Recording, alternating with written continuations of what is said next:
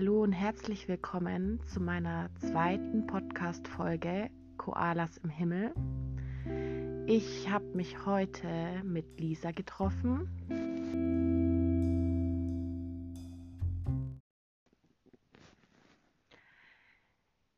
Lisa ist Fotografin und wir haben uns heute mit Pizza eingedeckt und ähm, darüber ja, philosophiert, wie wir dem Tod gegenübergestellt sind, welche Erfahrungen wir mit dem Tod gemacht haben, welche Bedeutung Erinnerungen haben. Lisa erzählt auch etwas über ihren Beruf als Fotografin. Und ich muss sagen, ich habe sehr, sehr, sehr viel aus diesem Gespräch mitgenommen für mich. In meinen Koffer, der, wie soll ich sagen, mein Überlebenskoffer, eingepackt, sehr viel Inspiration bekommen und ja, dieses Gespräch, was wir uns quasi neben dem Pizzaessen, äh, was neben dem Pizzaessen entstanden ist, möchte ich euch jetzt zeigen und werde ich einfach abspielen. So, ich freue mich, dass du da bist, liebe Lisa. Ähm, ich habe ja schon kurz angeschnitten, dass du Fotografin bist. Ähm, und wir haben ja auch eine ganz besondere Verbindung zusammen. Was verbindet uns vielleicht? Ja, also das Gefühl habe ich auch ehrlich gesagt, deswegen bin ich auch da, dass du den Aufruf gemacht hast, dass du einen Podcast jetzt machst und dass du Leute suchst, die da gerne etwas von sich erzählen möchten, die vielleicht auch ähm, eine Geschichte erlebt haben, wo sie einen geliebten Menschen gehen lassen haben oder verloren haben. Da habe ich mir gedacht, Lisa, raff dich auf, auch wenn es wahrscheinlich nicht leicht wird, darüber zu reden und ähm, ja, mach das, das ist das Richtige, weil ich einfach bei dir immer so ein bisschen das Gefühl hatte, dass wir da auf einer Wellenlänge sind und dass ich das richtig gut finde, was du machst. Und ja, genau, wir kennen uns dadurch, dass ähm, damals eine Freundin auf mich zugekommen ist. Ich glaube, es war vor ungefähr einem Jahr, ich bin mir aber nicht mehr ganz sicher. Und ähm, mich gefragt habe, ob ich denn Bilder von dir und deinem Oscar machen würde. Und hat mir die Geschichte eben von dir so ein bisschen erzählt und ja, da habe ich sofort Ja gesagt. Und dann haben wir beide geschrieben. Und du warst mir natürlich auch sofort sympathisch. Und ähm, haben uns dann in Nürnberg getroffen und haben Bilder von euch beiden gemacht. Und ich war noch ganz lange Zeit danach von dir berührt, wie absolut positiv du an dem Tag warst. Und wie offen du bist und wie offen du auf mich zugegangen bist und hast gleich ganz viel geredet und warst, keine Ahnung, super offen. Du wusstest ja noch gar nicht, was für ein Mensch ich bin und wie ich drauf bin und sowas, aber ja, und auch von der Beziehung zwischen dir und vom Oscar, ich war einfach total geflasht und ja, deswegen hat mich das auch irgendwie nicht losgelassen.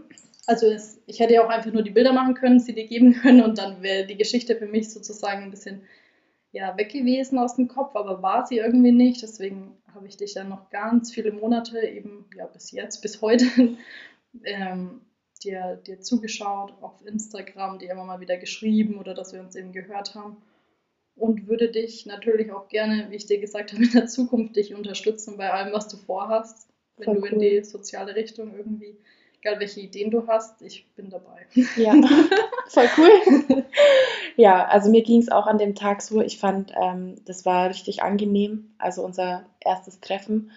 Ähm, du bist auch für mich so ein, ja, wie soll ich sagen, einfühlsamer Mensch. Also ich habe das gleich total gemerkt, dass du so in die Situation gehen kannst und ich habe auch ähm, mich selber total wohlgefühlt. Ich war sehr aufgeregt, das war tatsächlich mein erstes Fotoshooting, Echt? was ich hatte in meinem Leben, ja. Okay. Genau, also ähm, ja, ich war mein, genau, das war mein erstes Fotoshooting und ähm, ja, und da habe ich natürlich auch irgendwie so gedacht, okay, wie wird das jetzt? Ähm, ne, das ist angespannt, ne? Denken sich ja viele Menschen, dass sie dann und gerade in der Situation wahrscheinlich, ne?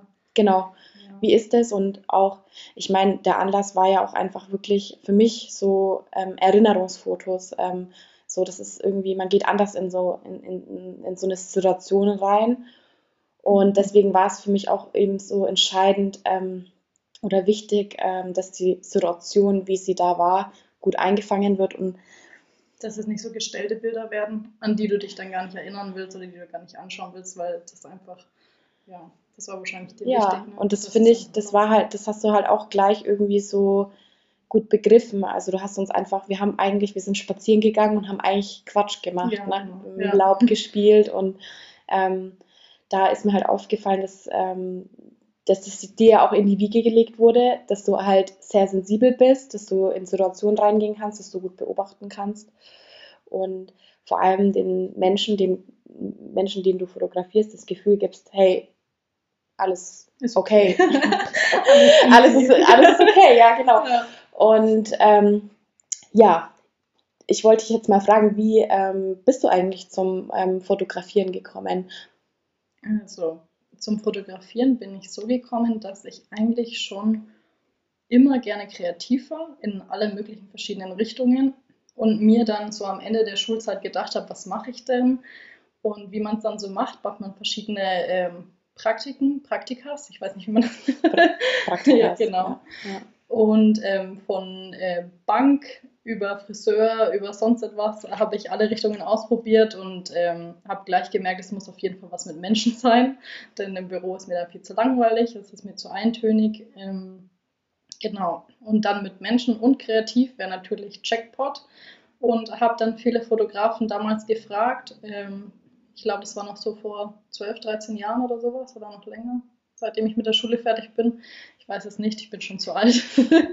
Aber ähm, genau, habe dann viele gefragt und die haben mir das alle abgeraten und haben gesagt, dass man damit kein Geld verdienen kann und dass ich es bloß lassen soll und dass ich was Gescheites lernen soll und dass, äh, wenn man nicht selber ein Studio hat und dann muss man auch noch Miete zahlen, dann ist man erst recht aufgeschmissen und dann habe ich mir gedacht, naja, die machen das schon so viele Jahre, die werden wohl recht haben und äh, habe das halt dann irgendwie über Bord geworfen. Mit Menschen wollte ich trotzdem ähm, etwas machen, deswegen bin ich dann Erzieherin geworden, weil ich mir auch gedacht habe, ähm, das ist gut, weil da stehen mir viele Richtungen offen, ähm, egal ob jetzt mit Jugendlichen, Erwachsenen, Kindern, Babys, ähm, genau, da ist jeder Tag anders und habe dann das gelernt. Und ja, nach einer Zeit habe ich das aber so hobbymäßig nebenbei gemacht und habe dann gemerkt, hey, da ist aber voll viel Nachfrage und ganz viele Menschen sprechen mich darauf an und wollen das wirklich, ich sage jetzt mal, kaufen. Also die wollen wirklich Bilder haben und die wollen mich dafür bezahlen, was am Anfang für mich war, hä, oh mein Gott, Wahnsinn. Und das hat sich dann so von Jahr zu Jahr gesteigert und dann irgendwann ähm, war ich eine Zeit lang komplett selbstständig und immer wieder mal nebenbei für ein paar Stunden habe ich an meinem Erzieherberuf gearbeitet. Genau. Ähm, hattest du schon mal so in der Art ähm, ein Shooting, wo du ähm, reingegangen bist und wusstest, okay, du fotografierst jetzt einen Menschen und ähm, du weißt, dieser Mensch wird sterben? Ja. ja. Das ist mir wirklich schon öfter passiert und das war immer total schön. Also ich muss sagen, dass das vor allem auch die Shootings sind, die einfach total offenherzig, ehrlich sind und man einfach merkt, dass das allen Beteiligten total viel wert ist und wichtig ist. Also ich hatte auch schon viele Bräute, also ich fotografiere ziemlich viele Hochzeiten im Jahr und ich hatte schon viele Bräute, die vorher mit mir geredet haben und gesagt haben, also mein, mein Papa oder meine Mama, die hat äh, eine Diagnose bekommen und die wird ähm, nicht mehr so lange leben und deswegen haben wir auch die Hochzeit ähm, zum Beispiel vorgezogen und die mir dann eben gesagt haben, dass ihnen gerade die Familienbilder halt ziemlich wichtig sind dann an diesem Tag. Und man hat einfach so krass gemerkt, wie diese Menschen auch nochmal dieses Fest mitfeiern und wie die sich so sehr freuen über, über, äh, über diesen Tag und dass sie einfach alles sehen und diese, diese Liebe so voll aufsaugen und dann halt auch einfach total gerne mit auf diese Familienbilder gehen und ähm, ja, das einfach voll genießen. Das ist echt voll schön. Also man darf sich das nicht so traurig vorstellen, sondern das ist eine richtig, richtig schöne Arbeit. Ich habe das auch gemerkt, ähm, dass so Erinnerungen ja ein zentrales ähm, Element sind, also auch ähm, für danach. Das war mir am Anfang gar nicht so bewusst, dass ich eigentlich auch während der Zeit mit Oscar ähm, ja ständig Erinnerungen also festgehalten habe. Ich habe ständig, ich habe angefangen zu filmen, ich habe angefangen, alles irgendwie zu dokumentieren, ich habe angefangen zu schreiben, mhm. ähm, weil es ja auch ein Stück weit darum geht, irgendwie die Zeit festzuhalten, den Moment festzuhalten. Und bei mir war immer das, das Dilemma, sage ich jetzt mal, ähm, weil ich jetzt eher Laie bin, ähm, so den Moment ähm, einzufangen, so wie er ist. Ähm, und da habe ich in den Bildern, die du von mir und den Oscar gemacht hast, halt dein Gespür gesehen. Also, dass du halt Momente halt sehr, sehr gut ähm, einfangen kannst und ähm, dass ich in den Bildern ähm, das fühlen kann, was ich in diesem Moment gefühlt habe, oh auch rückblickend.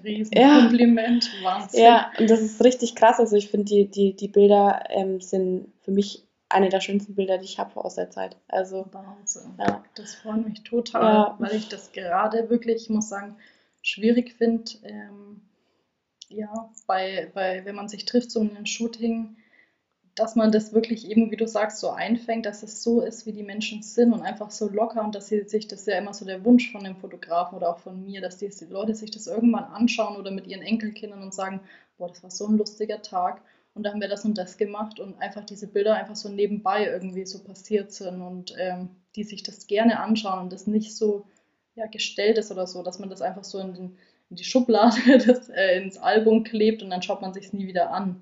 Weil man braucht ja immer so ein Gefühl irgendwie zu einem Bild, dass man dann überhaupt äh, da hängt. Und ich habe wirklich ganz wenig Bilder mit meiner Mama und ähm, hab, ja, halte die auch in Ehren und denke mir manchmal, ach, schade, dass sie nicht auf äh, vielen so, dass, dass man das nicht so äh, sieht, wie sie eigentlich war und wie sie den Raum erfüllt hat.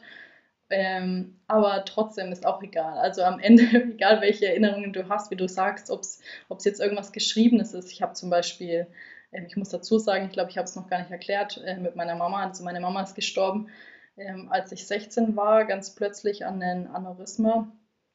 Und ähm, ja, ich halte natürlich alle Erinnerungen in Ehren, die ich irgendwie finden konnte. Und ich habe irgendwann mal viel, viel später so, eine, so ein Album, so ein Freundebuch gefunden. Und äh, da lässt man ja eigentlich immer die Schul- und äh, Kindergartenfreunde reinschreiben. Und da hat sie mir reingeschrieben. Und da hat sie mir äh, reingeschrieben, wie sehr sie mich liebt und dass sie stolz auf mich ist und dass ich immer fröhlich äh, sein soll und immer mein Lachen behalten soll und solche Sachen. Und dieses ähm, Ich habe dich lieb und das da so zu lesen mit ihrer Handschrift, boah, das ist so wahnsinnig viel wert. Das ist, äh, glaube ich, sogar noch mehr wert als irgendwelche Bilder oder sowas, weil das einfach irgendwie, ja, das kommt einfach vom Herzen. Also ich glaube schon, dass Erinnerungen ganz wichtig sind. Ich glaube aber auch, dass man sich nicht in ihnen verlieren sollte. Ich schaue ganz, ganz selten mal. Es gibt ein, zwei Filme, wo man sie also sieht, also auch so, wie sie sich, also so richtig eben belebte Filme, sage ich mal, keine Fotos. Ähm, und ich schaue mir die ganz selten an. Alle paar Jahre mal mittlerweile und auch ganz gezielt, weil ich sie auch gar nicht, ähm, weil es auch nicht alltäglich werden soll, sondern ich will mich da drinnen auch nicht verlieren, sondern ich will mich da einfach freuen, wenn ich, die, wenn ich diese Bilder anschaue, wenn ich diese, da muss ich auch in der Stimmung dazu sein. Und Erinnerungen, die wirklich wichtig sind, die sind ja irgendwie im Herzen. Mhm. Und die sind ja vor allem, wenn du gerade in der Stimmung bist und wenn du an jemanden denkst, dann, dann ich gehe zum Beispiel auch total ungern zum Friedhof. Also mhm. dann ist es mir irgendwie noch viel lieber, wenn ich spazieren gehe und dann nehme ich meine Mama sozusagen irgendwie mit oder mhm. denke an sie oder oder, oder red irgendwas oder was, was ich, oder was ich sie jetzt gerne fragen würde oder lass das einfach so raus oder so oder denk abends im Bett an sie oder tu sie irgendwie, wenn ich bete oder so mit einbinden oder sowas ist mir irgendwie viel mehr wert, als wenn ich ähm, ja, irgendwie jetzt an einem bestimmten Ort das festmache oder an, an bestimmte Bilder, sondern einfach die Bilder, die du ja irgendwie viel klarer und viel schöner im Herzen hast. Ja, das ähm, geht mir ähnlich. Also ich habe seit der Oscar gestorben ist, ähm, ganz, ganz wenig Videos mir angeguckt. Mm. Ich weiß nicht, ob ich noch zu nah an dieser Sache dran bin, aber ähm, ich habe ihn halt auch ganz anders eingespeichert. Im, in mir ist Oscar lebendig und ja. wenn ich das halt sehe, dann ähm, habe ich das Gefühl, er ist halt gestorben. Und wie du sagst halt, also ne, unsere geliebten Angehörigen äh, sind halt bei uns, wenn wir aufstehen, wenn wir spazieren gehen, wenn wir wenn das Laub sehen. Irgendwas Schönes passiert und irgendwas Schlimmes passiert. Ne? Also das ist dann einfach so. Genau, und ähm, das, das habe ich auch ganz stark. Also diese vor allem Bewegtbild ist, äh, ist heftig, also ne, Stimme und alles Mögliche ist so auch, ja, als ob man irgendwie ein Stück zurückgeworfen wird. In dem, mhm. das ist ja auch ein Prozess, den man halt macht. Und ja. jetzt bei dir, ähm, es ist ja jetzt auch schon ähm, einige Zeit her, kannst du, ähm, also wir können ja auch noch mal ganz kurz noch mal ähm, einhaken, ne? weil hatten wir ja vorhin kurz besprochen, ähm, dieses, man stirbt plötzlich ähm, so aus dem Nichts. Also ein Aneurysma ist ja quasi eine Hirnblutung, Mhm. Die ähm, einfach wahrscheinlich gleich zum Tod geführt hat. Oder Ja, nach ein paar Tagen. nach ja. ein paar Tagen. noch, also sie musste noch notoperiert werden und irgendwann durf, durften wir dann zum Glück äh, die Geräte abschalten, damit sie Mhm. nicht weiter leiden Mhm. muss. Okay. Also es war quasi keine Vorerkrankung da, Nee. ähm, einfach von heute auf morgen ähm, ist deine Mama gestorben. Und bei mir ist ja im Gegensatz dazu, hatte ich ja quasi die Diagnose, ähm, nach 16 Monaten ist der Oscar gestorben. Und da war ja kurz die Überlegung, wie, wie ist das, ne, wenn jemand sofort stirbt? Und ist es irgendwie, Ähm, also ich glaube beides unglaublich, Mhm. weil ich glaube, egal wie lange man Zeit hat, kann man das immer noch nicht fassen bis zum Schluss, wirklich. Oder noch darüber hinaus, glaube ich auch nicht. Ähm, bei mir war es so, dass ich mir wirklich die, es waren ja wirklich so drei, vier Tage, um die es geht, sag ich mal, wo das äh, passiert ist. Und ich ähm, mir vorkam, als wäre ich in so einem schlechten Film. Und ähm, komischerweise nach, ähm, nach ein paar Tagen, als wir dann die Geräte abschalten durften und, und man sich nochmal verabschiedet hat, war da trotzdem eine Erleichterung auf der einen Seite, weil ich ihr auf keinen Fall wollte, dass meine Mama irgendwie leidet und sie dann und ja und sie uns immer so viel Liebe geschenkt hat die ganze Zeit, dass ähm, ich sie in Frieden gehen lassen wollte. Also ich habe ich hab da nicht so, sage ich mal, egoistisch gedacht, nein, auf keinen Fall und du darfst nicht gehen, sondern ich wusste, es gibt, das ist unausweichlich, ich muss sie jetzt gehen lassen und meine Mama würde so gern bei uns bleiben. Ich kann nicht da jetzt halt noch ähm, so sehr dran festhalten, weil ich möchte, dass sie wirklich ja, gut gehen kann und sich da keine Sorgen macht. Deswegen habe ich auch, ähm, als ich mich verabschiedet habe, die letzte Zeit immer wieder in ihr Ohr gesagt, es ist alles gut, wir schaffen das, du musst dir keine Gedanken machen, wir werden ein schönes Leben haben, du hast uns ganz viel Liebe geschenkt und du hast uns zu wundervollen Menschen erzogen und äh, du darfst gehen und mach dir keine Sorgen, weil es war mir ganz, ganz wichtig, auch die ganzen Tage davor. Aber trotzdem muss ich sagen, die Tage danach denk, denkt man natürlich immer noch, man ist im, im falschen Film und äh, ich habe wirklich so viel geweint in der Zeit, dass ich äh, das erste Mal erfahren habe, wie es ist, wenn man keine Tränen mehr hat. Man hat ja irgendwann, wenn man auch nicht mehr nachtrinkt oder sowas, sage ich mal, würde man super gerne weinen, aber man hat erstens so starke Kopfschmerzen, das kann man sich noch gar nicht vorstellen. Mhm. Und zweitens kommen da gar keine Tränen mehr raus. Das ist wirklich schrecklich. Also man ist fix und fertig und hat überhaupt keine Kraft mehr. Irgendwann wussten sie auch dann nicht mehr so, was sie mit mir machen sollen. Wir waren dann auch an dem Tag, wo, wo wir eben noch in dieser Klinik waren, wo die Geräte abgeschaltet wurden, da hatte ich einen richtig heftigen Zusammenbruch. Und die haben mich dann da zu dieser Kinder- und Jugendpsychologin geschickt, Mhm. weil ich dann nur noch hab, geschrien habe und äh, total, ähm, ja, total den Zusammenbruch hatte.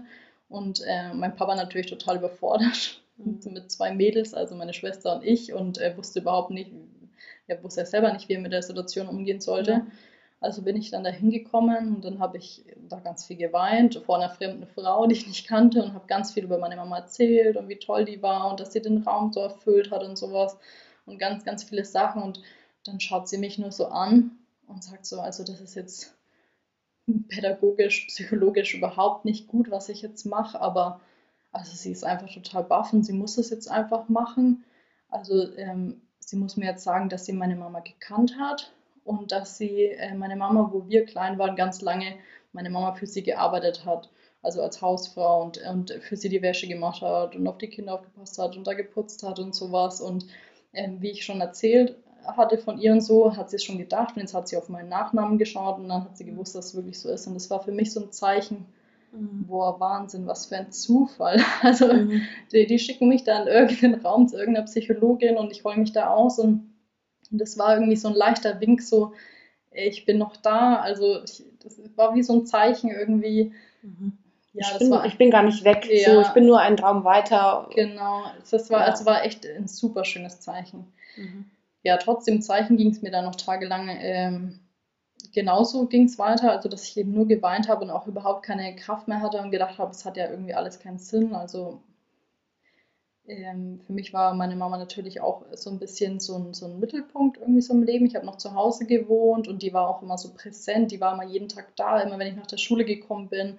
Die hat sich immer so viel interessiert und gefragt und gemacht und mir geholfen und ähm, ja, hat eine ganz große Rolle äh, auch zu der Zeit noch in meinem Leben gespielt. Und für mich war irgendwie, ich stand irgendwie so nirgendwo und wusste irgendwie gar nicht mehr, ähm, ob man so überhaupt jemals wieder glücklich werden kann und irgendwie Liebe zulassen kann, alles. Und ähm, dann hatte ich einen ganz krassen Moment. Ich bin dann vor lauter Erschöpfung irgendwann wieder eingeschlafen und dann hatte ich so einen Traum, der, den ich bis heute auch nie wieder so einen realen Traum hatte, dass ich sie bei uns zu Hause dann nochmal sie auf mich zugelaufen ist und mich umarmt hat. Und ähm, währenddessen habe ich sie, war das so real, als hätte sie, wäre sie einfach nochmal gekommen und hätte mich umarmt. Und in, während des Traums habe ich dann so gefühlt, ob ich das wirklich mhm. fühle. Also habe sie dann fester gedrückt und mal nicht so fest und habe sie gerochen und ich habe sie gerochen, als wäre es als wäre sie wirklich vor mir gestanden. Und das habe ich die ganze Zeit so gemacht während dieses Traums, weil ich es einfach nicht glauben konnte. Ich wollte irgendwie wissen, ob das wirklich so ist und ähm, habe mich eben von ihr verabschiedet und ihr gesagt, dass ich, dass ich sie liebe und dass das alles gut wird. Und ab diesem Zeitpunkt, also wo ich dann aufgewacht bin in der Früh, hatte ich ganz viel Tränen in den Augen vor Glück und das hat mir wie so neue Lebenskraft gegeben und dann konnte ich wieder, konnte ich wieder nach vorne schauen. Mhm irgendwie ins Leben vertrauen, weil ich war davor so richtig wütend. Ich habe mir gedacht, nein, warum meine Mama, den liebsten Menschen, den ich kenne, mhm. und, und warum jetzt und gerade in der Pubertät, also ich war da mitten in der Pubertät, ich habe mich wahnsinnig viel mit meiner Mama gestritten zu der Zeit wegen irgendeinem Mist. Und das war für mich wie so eine Bestrafung, dass wir genau in dieser Zeit, sage ich mal, in der Pubertät, wo wir eh so viele Aneinanderreibungen und mhm. Streits hatten, dass sie genau da dann äh, gehen musste und dass, dass sie niemals ihre Enkelkinder kennenlernen wird und niemals sehen wird, wie ich heirate oder so viele Sachen. Sie, sie wollte auch noch so viel reisen, so viel erleben und so. Ich war richtig wütend aufs Leben, auf irgendjemand, der sich vielleicht Gott nennt oder wie auch immer. Also ich, ja, und danach ging es irgendwie, das war wie so, als hätte man mir so eine Energiespritze gegeben. Frieden, als hätte ich damit Frieden schließen können, weil, weil sie mir einfach nochmal Tschüss gesagt hat. Es war für mich so wie so ein, ähm, es ist in Ordnung, auch wenn wir uns auch so viel gestritten haben. Ich habe dich lieb, geh deinen Weg. Und das war wirklich eine wunderschöne Situation. Und es ist auch eigentlich total egal, ob es dann wirklich so war oder auch nicht. Es war also diese, diese, dieser Traum hat mir so viel Kraft gegeben irgendwie. Mhm. Ja, genau. Wie, wie stehst du dem gegenüber? Also ähm, so Traumbegegnungen. Ähm, es gibt ja auch einfach ähm, viele, die liegen da ne, Traumdeutung oder ähm, wie, wie, wie stehst du dem gegenüber? Also ähm, ich bin ja da zum Beispiel der Meinung, dass ähm, Träume auch real sind. Also das ist ja quasi, wir, wir wissen noch zu wenig darüber, ähm, wa was da genau passiert, aber ich bin der Meinung zum Beispiel, dass man ähm, ja, dass im Traum das Unterbewusste halt hochkommt und dass auch die Sensoren offen sind für alles, was um uns herum passiert. Ja, nicht umsonst träumen wir von unseren Ängsten oder von Menschen, die wir vielleicht jahrelang nicht gesehen haben, aber nicht mehr vergessen haben. Und ähm, dass in Träumen halt quasi die Sensoren in die Welt, die wir nicht kennen, offen sind und dass im Traum eben solche Dinge passieren können. Könnte es vielleicht auch sein, dass deine Mama also wirklich mhm. in Kontakt mit dir getreten ist weil du ja sagst, du hast ja immer abgeglichen. Also es war ja schon so eine ja, ich bin Art, schon so ein bisschen rational. Ja, so ein Mensch, der wurde eigentlich genau. so, okay, also ich habe mir auch im Traum gedacht, Kontrolle so, das kann bewahren, nicht sein, genau, genau mal abchecken. Ist das jetzt genau, wirklich so? Ja. ja, ich weiß, was du meinst. Also ich bin der Meinung, dass ich will gar nicht wissen, wie wir ohne Träumen drauf wären. Also mhm. wenn wir mal nicht unseren Kopf und unser Denken abschalten würden, mal für eine Zeit lang, glaube ich, würden wir komplett überreizen und wären ganz schreckliche Menschen, weil wir einfach gar nichts verarbeiten könnten und mal runterkommen würden. Und das, was wir so denken den ganzen Tag oder was, was wir über uns denken, glaube ich, das, das sind ja wirklich nur ein paar Prozent von dem, was, was wir ja wirklich sind. Und wir haben ja so wahnsinnig viel Unterbewusstsein, von dem wir das wir nicht abrufen können, wenn wir eben in diesem Wachzustand sind. Deswegen meditieren ja auch so viele Menschen, damit sie da mal ansatzweise irgendwie hinkommen. Also denke ich, dass gerade im Traum, wo wir wirklich mal abschalten und, ab und Kontrolle loslassen, dass da wahnsinnig viel hochkommen kann, was unglaublich real ist und unglaublich wichtig ist, dass das hochkommt. Und wie du auch sagst, wenn wir von Menschen träumen, von anderen Menschen, ähm, kann ich mir super gut vorstellen, dass wir in Verbindung mit denen treten können. Also ich bin allgemein der Meinung, dass es passiert einem auch so oft, dass man mal eine, an eine Freundin denkt oder sowas. Mhm und sich irgendwie ein bisschen Sorgen macht und dann geht es der vielleicht wirklich mhm. schlecht oder dass man immer so diesen, diesen siebten Sinn hat oder eben ja. das fühlt, wie es anderen Menschen und um einen herum geht und ähm, ich glaube, das hat jeder Mensch. Manche, manche öffnen sich mehr dafür, manche nicht, ähm, weil man ja oft denkt, hm, nee, oder schiebt die Gedanken weg oder sowas oder dieses Fühlen weg und bleibt dann eher so auf dieser rationalen Ebene. Ich glaube, dass wir unglaublich viel wahrnehmen. Mhm. Also ich könnte dir da auch äh, ein, zwei Geschichten ja, erzählen, die ich unglaublich finde, ja. äh, was, was wir fühlen können. Also ich habe eine äh, Tante gehabt, die äh, auch an, an Krebs verstorben ist. Und ähm, als es ihr wieder besser ging und sie die Chemo äh, eben durch hatte und sie auf, auf dem Weg der Besserung war, habe ich sie zu Hause ähm, besucht und sie war in ihrem Garten und hat da ähm, die Blumen ge geschnitten und wir haben den Kaffee getrunken und es war ganz lustig. Und ich habe um sie herum, aber ich kann es ganz schwer erklären, diesen, diesen Tod liegen sehen, aber auf eine ganz wunderschöne Weise. Mhm. Also wenn man sich das so hört, dann hört sich das ein bisschen gruselig an, aber überhaupt nicht. Ich habe einfach gespürt, dass, dass sie sterben wird, mhm. ähm, aber alles in Ordnung. Also nicht, dass irgendwie schlecht behaftet, so wie der Tod ja bei uns oft mhm. schlecht behaftet mhm. ist, aber meine Cousine, ihre Tochter, die war in Amerika zu der Zeit, ähm, um ihre Ausbildung zu machen. Und ich bin dann nach Hause gefahren und habe mir dann natürlich gedacht, Mist, die muss ja nach Hause kommen. Die will ja nochmal ihre Mama bestimmt sehen. Und mhm. die wird mich voll verrückt halten, wenn ich sie jetzt anrufe und sage, also ich glaube, deiner Mama geht es nicht so gut und du sollst lieber nach Hause kommen. Habe mich dann aber dazu durchgerungen, das zu machen, weil ich mir gedacht habe, ähm, das werde ich mir ein Leben lang vorhalten, wenn ich es nicht tue und habe ihr dann eben geschrieben, dass ich das Gefühl habe, dass es nicht gut ist und dass es besser ist, wenn sie nach Hause kommt. Und äh, ja, sie ist dann wirklich leider zu spät nach Hause gekommen, mhm. weil ich glaube, dass sie ein oder zwei Tage später dann verstorben ist. Mhm.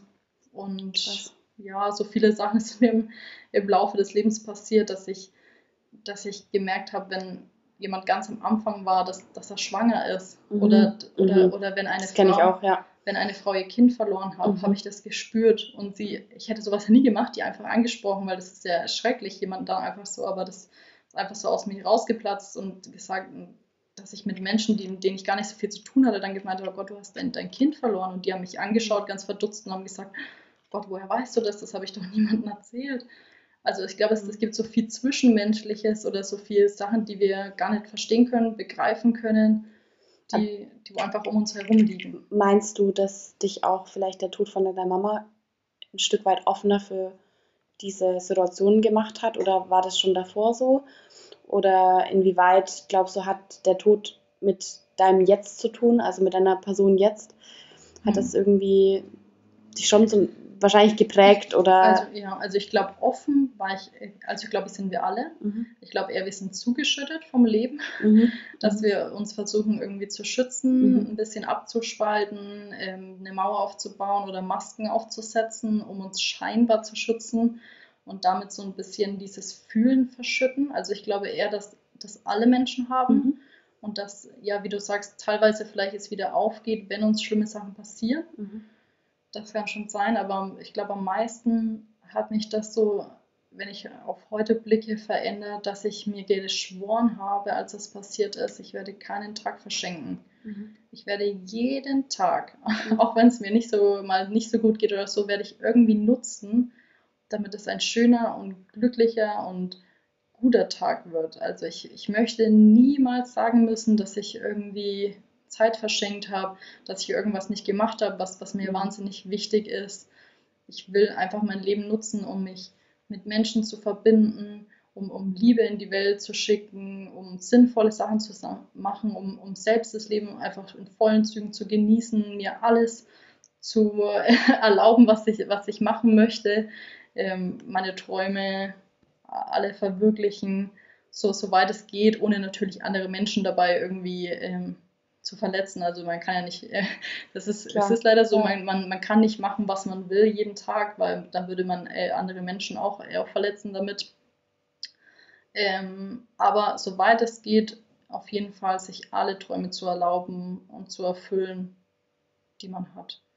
Weil ich glaube, das ist wirklich das Allerschlimmste am Ende, wenn man da steht und nicht mehr lange Zeit hat und sich denkt, oh nein, ich habe so viel Zeit verschenkt. Ja. Also ich glaube, es wird einem so richtig bewusst, wie kostbar und wie relativ Zeit ist. Ja, auf jeden Fall. Also die Erfahrung habe ich auch gemacht jetzt mit dem Oscar. Ähm, ab dem Zeitpunkt, wo wir wussten, ähm, Oscar hat einfach den schlimmsten Krebs, den man haben kann und es gibt keine Chance auf Heilung, hat man natürlich nochmal irgendwie das Leben vielleicht im Schnelldurchlauf durchlebt. Also davor kann ich sagen, ähm, haben wir auch gelebt, wir haben auch genossen und wir haben uns lieb gehabt und alles. Aber trotzdem hat man oft auch mal so Phasen gehabt, wo man irgendwie ja, sich mal auf irgendwas Unwichtiges konzentriert hat oder ähm, sich reingesteigert mhm. hat oder vielleicht auch mal ein, die eine oder andere Sache mal aufgeschoben hat. Aber ab diesem Zeitpunkt, ähm, wie du sagst, Zeit ist relativ, mhm. lebst du halt. Also wir, wir haben irgendwie in diesen 16 Monaten halt unser Leben zu Ende gelebt. Also es ist so, dass wir beide rausgegangen sind. Also ich würde jetzt sagen, ich bin damit rausgegangen, wenn ich jetzt seit, keine Ahnung, äh, einen Unfall habe oder wenn ich eine schlimme Krebserkrankung bekommen würde, ich bin auch noch ein junger Mensch, ja. würde ich sagen, es ist in Ordnung, weil ja, das ist schön, ja, wenn man das so sagen kann. Ja, es ist so, es ist in Ordnung, so wir sind irgendwie an die Grenzen unserer unserer Liebe gegangen mhm. oder an die Grenzen unserer unseres Verstandes oder wir sind an die Grenzen ja unserer, unseres Schmerzes gegangen. Wir haben so viel gelebt, auch in der Zeit. Und auch wenn die Zeit wenig war, haben wir quasi unseren Tag genutzt. Wir haben jede ähm, Umarmung ähm, eingespeichert. Ja. Wir haben jeden Kuss eingespeichert. Wir haben uns alles gesagt im Leben. Ja.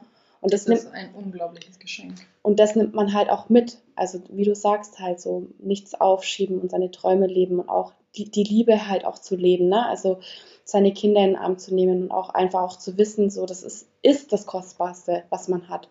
Und, ähm, und ich finde, das macht schon so, so, so ein harter Schicksalsschlag auch mit einem. Ja. Also das, was du jetzt sagst, ist ein unglaubliches Geschenk, weil daran hatte ich ganz lange zu knabbern weil ich, wie gesagt, in dieser Zeit ähm, mit ihr auseinandergegangen bin, mit meiner Mama, wo wir so viel gestritten hatten, obwohl ich sie ja so sehr geliebt habe. Aber ja, äh, durch diese ganzen Hormonschübe, würde ich mal sagen, in der Pubertät mhm. äh, war das nicht immer so einfach. Und da hatte ich ganz viele Jahre, lange, lange immer ein Schuldgefühl und hatte auch immer ähm, so ein bisschen so Ängste und das Gefühl, als ich dann zum Beispiel mit meinem ersten Kind schwanger war, oh Gott, wird das Leben mich bestrafen? Wird mir vielleicht mein Kind weggenommen oder geht vielleicht irgendwas nicht gut. Also ich war sehr, sehr ängstlich mhm. durch diese ähm, großen Schuldgefühle, die auf mir gelastet sind. Und mir das selber zu verzeihen, also das war ein langer, langer Weg. Also das äh, ist wirklich etwas, was das Leben dir, würde ich auch sagen, geschenkt hat, dass du neu, du darfst neu starten, du darfst mhm. glücklich sein und, und ähm, du hast alles gegeben und du hast alles von deiner Liebe gegeben.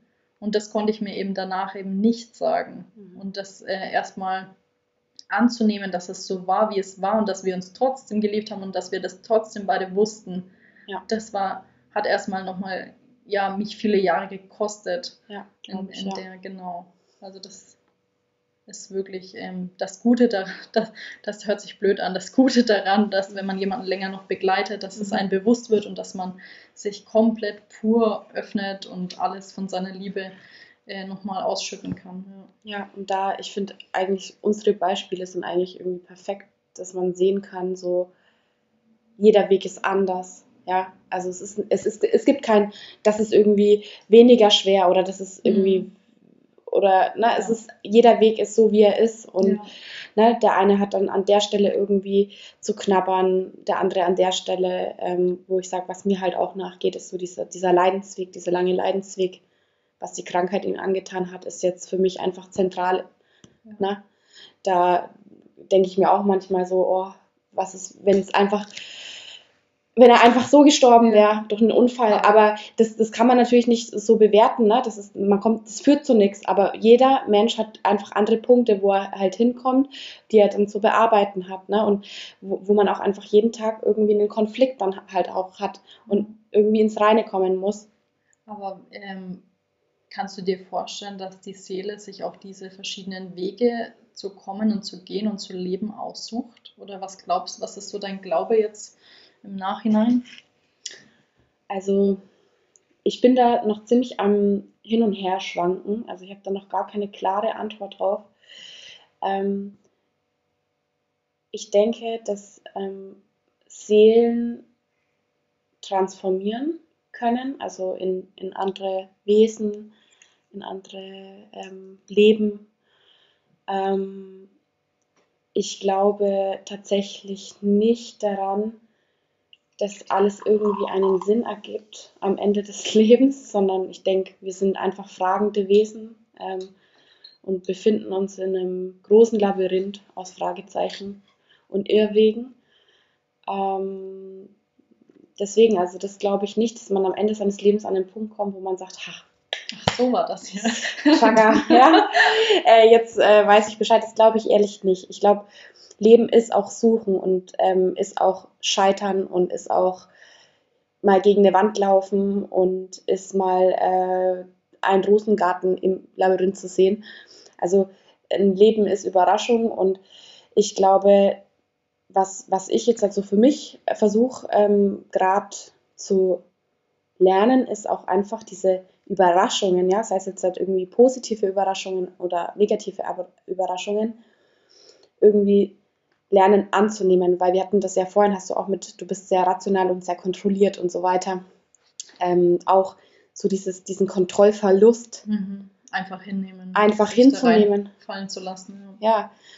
Und ähm, zu akzeptieren, dass man eben halt nicht alles kontrollieren kann und dass ja, das Leben halt einfach viele Überraschungen ähm, mit sich bringt, wo, wo man nie gedacht hätte, hey, da kommt man irgendwie hin. So, das war ja. immer mein Ziel, aber jetzt mache ich ja was ganz anderes oder jetzt ist mir was ganz anderes passiert. Ne?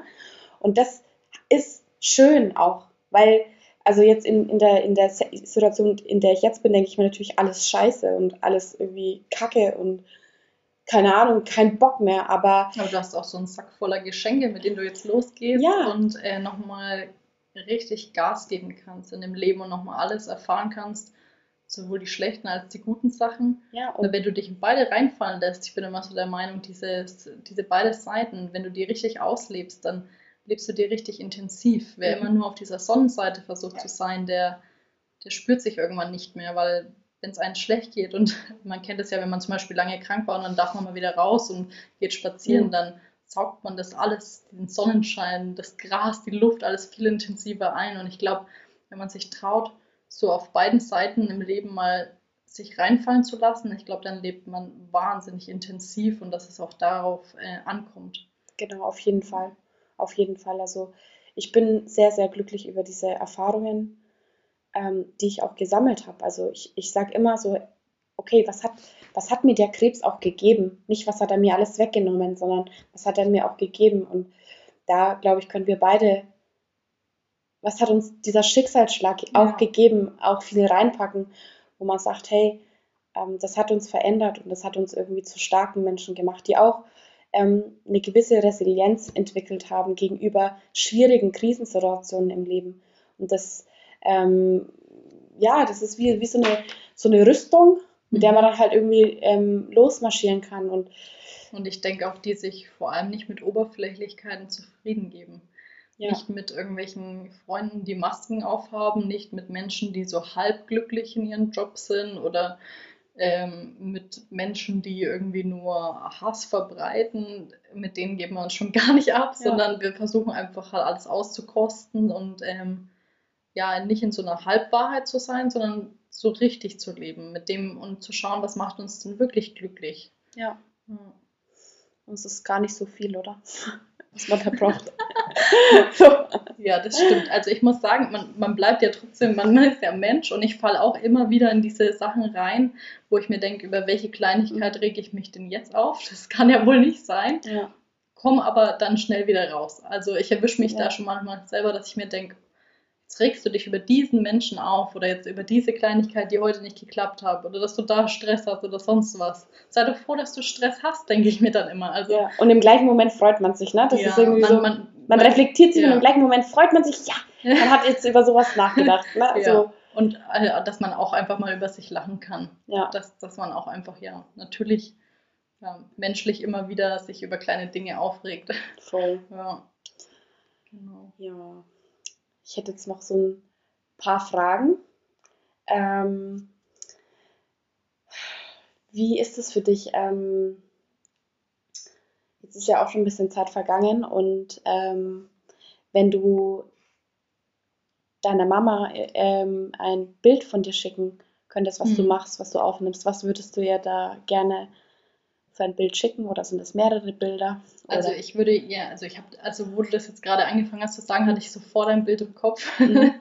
Das wäre es wäre auf jeden Fall ein Bild, wo ein totales Durcheinander ist, so chaotisch, wie es immer ist, wenn äh, ich mich mit meiner Schwester treffe und alle, äh, sie hätte jetzt hat, hätte sie vier Enkelkinder Mhm. und ähm, genau, wenn die zusammen sind, dann ist immer, immer Action, immer Chaos. Und ich glaube, ich würde ihr so ein, so ein Bild schicken, wo wir gerade irgendwo sind und äh, alle miteinander total lustig, total chaotisch. Und ich glaube, das würde ich ihr schicken. Das würde sie freuen. Ich finde, wir haben eigentlich schon Das ist gut. Wir haben schon so Ja. irgendwie ein gutes Gespräch gehabt. Jetzt sind meine Fragen total für den Arsch eigentlich. Ja. Na, das ist, das ist doch ein gutes Zeichen. Das ist echt gut. ja. Ich würde sagen, so ähm, belassen wir das jetzt mal. das hat richtig gut getan. Voll.